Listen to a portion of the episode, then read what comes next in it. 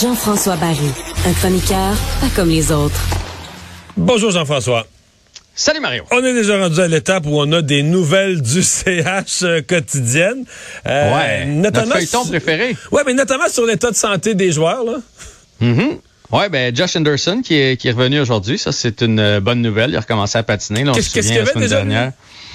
Blessure au bas du corps. Ah, ouais. Fait que, je peux pas, je peux pas t'en dire plus. Faudrait que je parle à sa femme pour savoir euh, c'est quoi sa blessure exactement au bas du corps. Fait que lui a recommencé à patiner. Mauvaise nouvelle pour Jonathan Drouin qui devait être en uniforme ce soir parce que je rappelle que le Canadien joue contre les Maple Leafs de Toronto. Jonathan Drouin est malade, donc va devoir sauter son tour. La bonne nouvelle, c'est qu'on va avoir un deuxième match pour euh, pouvoir examiner Juraj Slakowski puisque c'est lui qui va prendre sa place dans l'alignement. Donc, euh, va jouer ce soir avec Petlik et Armia. Et ce que Martin Saint-Louis a dit aujourd'hui, il dit, moi, je me mets, moi, j'aime bien ça quand tu parles comme ça. Il dit, moi, je me mets à la place de Slakowski qui veut savoir, il est où exactement par rapport à son développement, par rapport à la Ligue nationale. Il veut jouer le plus de matchs possible. Donc, je le retourne dans, dans l'alignement ce soir. Fait que ça, ça fait partie des nouvelles concernant est-ce qu'il y a des les nouveaux, maladies. Est-ce qu'il y a des nouveaux jeunes, là, les, les noms qu'on surveille, des recrues qui n'ont pas joué le premier match et qui sont dans celui-ci? Ben, moi, celui que je vais surveiller qui n'était pas dans le premier match et qui est dans celui-ci, c'est Albert Chakai. Ça, tu te souviens de Chakai? Il va falloir que Michel Lacroix nous donne tout un cours pour prononcer son nom s'il fait l'équipe un jour, là, hein? Ouais, ben, ça a l'air que c'est Jekai. Jekai. Parce qu'à l'écrit, il y a un X là-dedans, c'est pas simple. Un, un, X suivi d'un H, puis d'un L, puis un autre K plus loin, c'est pas évident. Mais la raison pour laquelle je vais le surveiller, c'est qu'on en on n'en a pas 50 des comme ça à Montréal.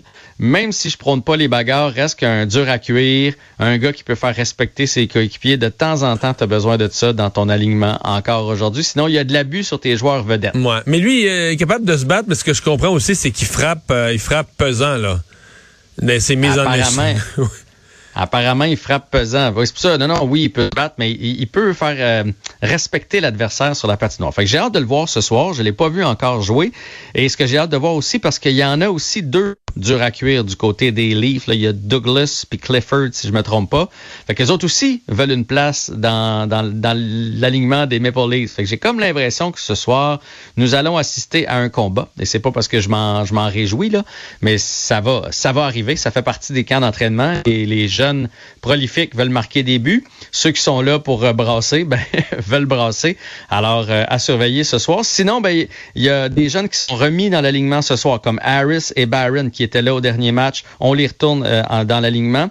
Et euh, aujourd'hui, Saint-Louis a aussi parlé de Owen Beck et de Méchard, notre on le repêchait en première ronde. Tu te souviens, Méchard, dernier choix de la première ronde. il a dit, je les remets dans l'alignement, mais c'est différent pour eux autres, parce que les autres vont retourner junior. Fait que si on comprend là, à travers les lignes, j'ai comme l'impression que c'est comme leur dernière récompense, euh, mais qu'après ça, on va les retourner à leur camp junior. Et là, ce qu'il a expliqué, c'est que c'est différent pour Juraj Slavkowski, puisque Slavkowski, ben lui, si tu le gardes pas à Montréal, faut que tu l'envoies à Laval. Fait que là, tu as une décision à prendre. C'est sûr qu'il joue professionnel, tu sais. Fait que où est-ce que tu l'envoies, c'est différent dans son cas, alors que les deux autres, là, je pense que c'est le ça va être ça va être la fin, même s'ils ont bien fait. Ils vont avoir laissé une belle carte de visite. Mais on dirait euh, que c'est écrit dans le ciel que Slavkowski, ils veulent l'avoir à Montréal. Ils veulent, c'est le premier choix. On veut le mettre dans la vitrine tout de suite. On veut le donner aux partisans. J'espère que je me trompe, mais j'ai le feeling que l'équipe est moins vraiment là, qui, qui, a des défaillances notables dans son jeu, qu'on dit on y rend pas service. J'ai le feeling qu'on veut l'avoir dans l'équipe. Je me trompe-tu ou? J'ai la même impression. Euh, J'espère que c'est pas juste une question de marketing, parce que c'est sûr qu'il attire. On est, on est, on est d'accord. Il, il, attire, il attire des foules. Euh, il est le fun à vendre, là. Fait que j'espère que c'est pas ça. Je ne crois pas. Pour vrai, un joueur qui joue à sa première année, la première des choses à regarder, moi, je pense, c'est son physique. Tu sais, il est-tu à maturité pour être capable de rivaliser contre un gars de, de 28 ans qui a, qui a fini de développer ses épaules, ses pectoraux, puis tout ce que tu voudras? Et dans le cas de Slavkowski, c'est pas un enjeu. Lui, il a ça. Est-ce que après ça, est-ce que son niveau de hockey est assez bon? Et moi, j'ai l'impression, souviens-toi de ce que Martin Saint-Louis avait dit l'année passée lorsqu'il était arrivé, et on lui avait demandé qu'est-ce qu'elle allait faire avec Caulfield. Caulfield avait été faire un séjour à Hamilton. On a l'impression que c'est loin, puis Caulfield est établi, là. Mais l'année passée, il se promenait un petit bout de temps entre, euh, pas Hamilton, entre Laval, Laval et Montréal, ouais. Et Montréal. Puis quand il est arrivé, il a dit, je préfère l'avoir sous la main préfère pouvoir lui enseigner, l'avoir proche pour son développement. Et Ben je là, pense que c'est Martin Saint-Louis va il, faire la même Il chose. s'est occupé de son développement pas à peu près, parce qu'à l'arrivée de Martin Saint-Louis, les bus se sont mis à rentrer à un rythme qui, qui aurait fait de lui la recrue de l'année s'il avait compté de même toute l'année. là. Exactement. Bon, est-ce que ça aurait tout changé si Martin Saint-Louis avait été là du début? Je ne sais pas. Mais moi, j'ai l'impression que les jeunes prospects comme ça, Martin Saint-Louis veut, euh, veut les avoir proches pour pouvoir euh, les aligner de la bonne façon. Et j'aime beaucoup comment il pense, Martin Saint-Louis. Oui, mais tu veux me parler d'une Euh, de quoi, d'une de ses citations du jour? Ouais, mais tu sais, moi j'aime comment il, il parle. Euh, L'autre fois quand il a parlé des jeunes, il fait pas leur mettre de la pression, sinon ils viennent tout mêler dans leur thème, quand, dans leur tête quand il parle du, système de jeu. Puis moi, il y a un gars que je connais qui, euh, a joué contre Martin Saint-Louis euh, dans les rangs juniors. Après ça, il a coaché contre et il m'a dit, tout le monde parle de ses cuisses disproportionnées, puis de sa hargne, puis de son lancer, mais Martin Saint-Louis, c'est une des plus belles têtes de hockey.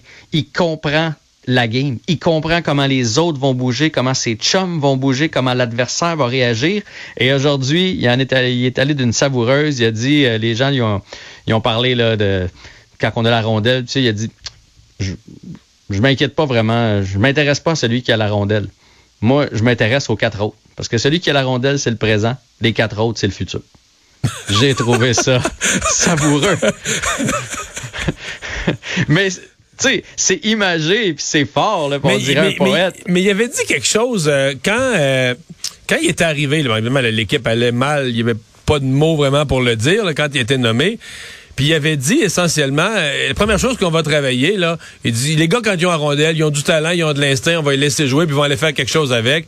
Il dit, on va commencer par préparer comment on fait pour enlever la rondelle à l'adversaire, comment on se place quand on a, quand on n'a pas la rondelle, comment on joue pour la reprendre. Puis il dit après ça, j'ai confiance. Une fois qu'on a la j'ai confiance dans le talent naturel des joueurs. Ils vont s'amuser, ils vont aller faire de quoi avec, ils vont aller compter. Là. Il avait dit quelque chose de, de ce genre-là. Mais tu sais, il, il a toujours raison. C'est de la façon qu'il l'amène. Puis je trouve ça rafraîchissant. puis c'est rare qu'on entend les entraîneurs parler de cette façon-là. Puis souviens-toi, tu sais, il avait parlé du plaisir. Puis on l'avait taquiné avec le fait qu'il coachait du Pee-Wee. Puis il avait dit, mais le hockey, c'est pas différent. Pee-Wee, Bantam, Midget, Ligue nationale, c'est pas différent. Du hockey, c'est du hockey. Faut que tu t'amuses d'abord et avant tout. Puis après ça, il y a des règles de base. Fait que bref, on regarde trop souvent celui qui a la rondelle alors qu'on devrait regarder celui qui l'a pas. Où est-ce qu'il va aller se placer? Du côté des Leafs, Oui. Matthews est pas là. Marner est pas là. On n'a pas Tavares non plus euh, qui est blessé. Euh, Nylander est là, fait qu'on va pouvoir le regarder. Et il y a aussi un certain Victor Mété qui tente de se tailler Oh, oh, une place oh, oh. avec les Leafs euh, de Toronto. Donc, il va être surveiller. en uniforme ce soir. Parlant Ouais. de se tailler une place, tu nous as parlé, je sais pas, il y a quelques jours, d'Alex Galchenyuk qui avait comme une chance, en tout cas une opportunité avec les champions de la Coupe Stanley, l'Avalanche du Colorado, d'essayer de se tailler une place dans l'alignement. Euh, comment les choses se sont développées pour lui? Il a joué un match, 17 minutes. Il a été remercié aujourd'hui. Donc, Ah oui? euh, Alex Galchenyuk, ouais, c'est déjà, c'est déjà la fin. Pour vrai, j'ai trouvé que c'était un drôle de choix. Tu sais, je veux dire, s'il y a une équipe qui est bien nantie, c'est bien l'Avalanche du Colorado. Fait que pourquoi son agent est allé lui faire faire? Il me semble, retourne à Phoenix, retourne à, à Détroit, là où il y a peut-être de la place, là où les équipes sont moins fortes. Ben non, il est allé s'essayer avec le Colorado. Et puis le Colorado, ben c'est une puissance. Fait que c'est déjà la fin pour Galchenyuk. Un mot sur Marie-Ève Dicker. Ouais, on a appris aujourd'hui qu'elle va avoir un combat d'unification contre Natasha Jonas. Euh, WBC, WBO, IBF et Ring Magazine, ça va se tenir le 12 novembre du côté de l'Angleterre. Elle a une fiche de 18-1 et aucune défaite pour Dicker avec un KO. Et son adversaire 12-2 et 1 avec 8 KO. Donc, quand tu dis On lui souhaiter unification, ça veut dire que les deux sont détentrices de ceinture?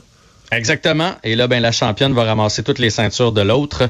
Fait que ça va être vraiment la championne mondiale de tous les titres si jamais elle réussit à aller chercher. euh, C'est comme si dans la boxe féminine, on a deux combats d'unification, là, Kim Clavel et Marie-Ève là, dans les prochains mois à surveiller. euh, deux combats qui vont être euh, cruciaux. Hey, merci Jean-François.